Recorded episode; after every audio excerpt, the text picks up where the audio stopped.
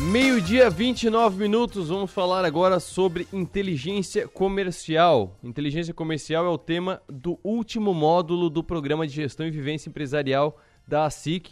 Esse módulo que está sendo ministrado ontem e hoje, então encerra hoje na ASIC pelo doutor, mestre em administração, professor Alexandre Weiler. Muito boa tarde. Boa tarde, é um prazer enorme estar aqui com os ouvintes. Professor, inteligência comercial é, é um termo que é, é bastante falado, mas é, muitas vezes falado de maneira muito ampla. É, você fala inteligência comercial, a pessoa pode ter várias ideias, mas não entende exatamente como aplicá-las. É, como é que esse assunto está sendo apresentado nesse último módulo do PGVE? É interessante que hoje em dia o processo de inteligência, né, ele está ele tá se tornando uma das coisas mais importantes para as empresas, né? O processo de inteligência é justamente você pegar a informação e usar ela de forma coerente. E aí, quando você, a gente começa a falar sobre isso, né? Poxa, inteligência, pegar informação, usar de forma coerente, as pessoas ficam na dúvida, né? Ah, mas isso deve ser uma coisa muito técnica, né? Ou muito longe daquilo que eu faço no dia a dia. Então, a primeira coisa, né? O processo de inteligência, ele serve para fazer a tua empresa ter sucesso. A sua empresa terá sucesso, obviamente, se ela tiver os produtos que o mercado quiser comprar, pelo preço que o mercado está disposto a pagar, e mantendo um relacionamento que faça com que o cliente queira continuar estando relacionado com a tua empresa. Então ele toca todas as partes da empresa.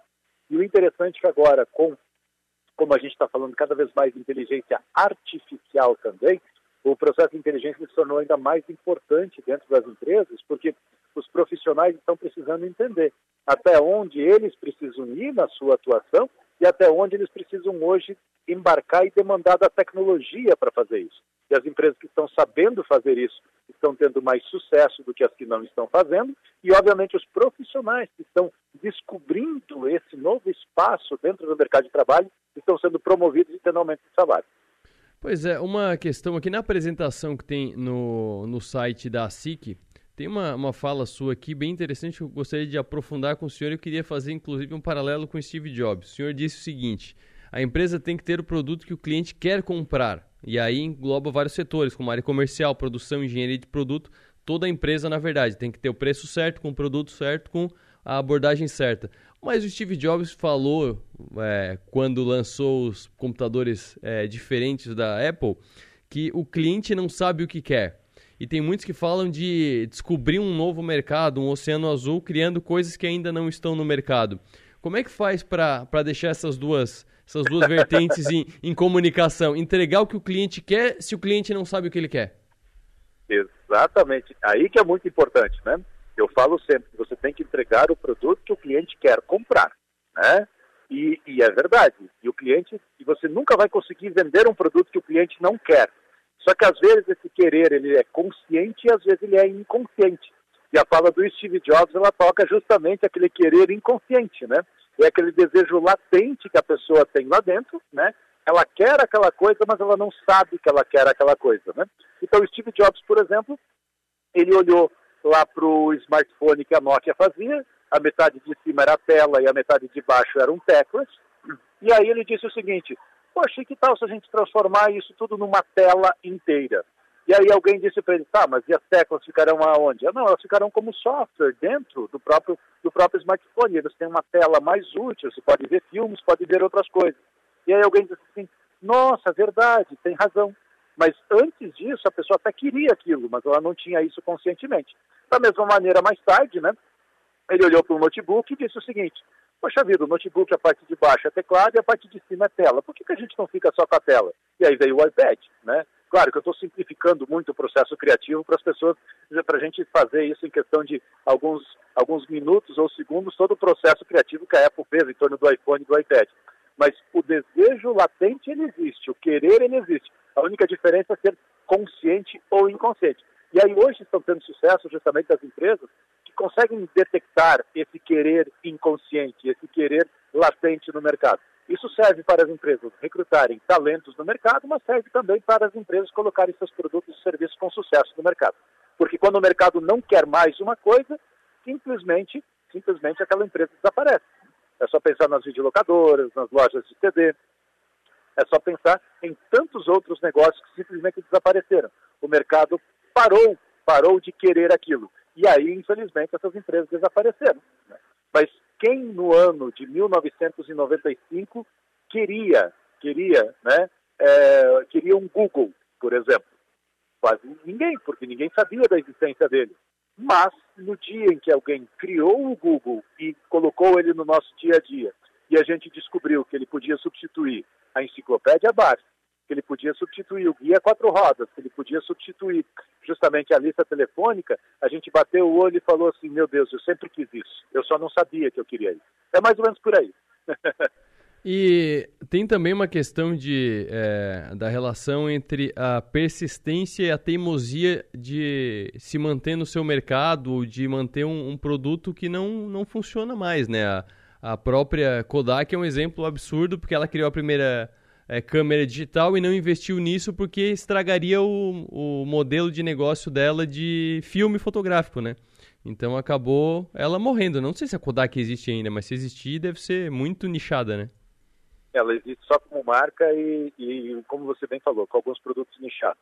É, essa que é a grande diferença entre a gente é, diferenciar, né? Teimosia e persistência e constância. As empresas, elas, infelizmente, muitas empresas que fracassam, elas fracassam porque elas compreendem errado que elas deveriam compreender de forma diferente. Um grande erro das empresas é confundir movimento com progresso. Tem empresas que se movimentam muito, mas progredem pouco. Né? É confundir lá nos seus colaboradores é, gente talentosa com gente que tem coleção de vícios. Né? Tem gente que tem um currículo gigantesco, mas não, não se tornou um talento ao longo do tempo. Apenas tem uma coleção gigantesca de vícios. E tem gente que está muito ocupada, mas que produz muito pouco. Né? Então, estar ocupado e ser produtivo são coisas diferentes. E aí, no mundo dos negócios, da tomada de decisão dos empresários, dos empreendedores, da, da gestão e da estratégia, muitas das vezes essa confusão ela é, ela é fatal. Né? Você confunde teimosia com constância. Então, opa, eu vou insistir em manter um determinado produto no mercado que eu não deveria mais. E do outro lado também, o outro lado é verdadeiro. Opa, eu desisto cedo demais em algo que eu deveria ter continuado investindo. Quem que dá esse balizador? Justamente o processo de inteligência. É aí que a inteligência entra. Você junta os dados, transforma eles em informação, transforma eles em conhecimento e em sabedoria e com base nesses dados você escapa do feeling, do achismo, daquilo que eu acredito que tem que ser. Então, os dados conectados com a sua experiência de gestão ao longo do tempo que irão lhe trazer ou lhe aproximar um pouco mais da estratégia verdadeira e daquilo que você realmente tem que fazer para ter sucesso. Uma outra questão é de onde eu consigo as informações que eu vou usar com a minha inteligência comercial? Porque inteligência sem informação não serve para nada, né? É, é melhor eu buscar entre os meus clientes, entre aqueles que não são meus clientes, entender por que eles não são meus clientes, ou buscar o que os semelhantes no mercado estão fazendo? Bom, é muito importante você levantar as informações né, com quem está com você. O cliente mais barato que existe é o, é o seu atual cliente e fazer ele comprar mais, aumentar o ticket médio dele. Então, sempre começa por aí.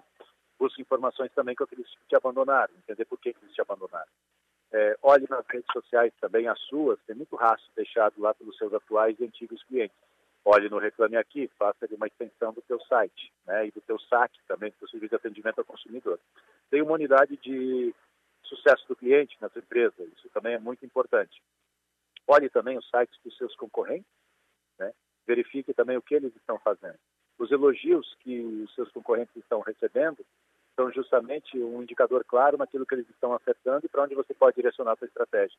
Mas é interessante também que as reclamações que os seus, que os seus concorrentes estão recebendo, elas são justamente um indicador claríssimo do que você pode fazer para trazer mais clientes para você.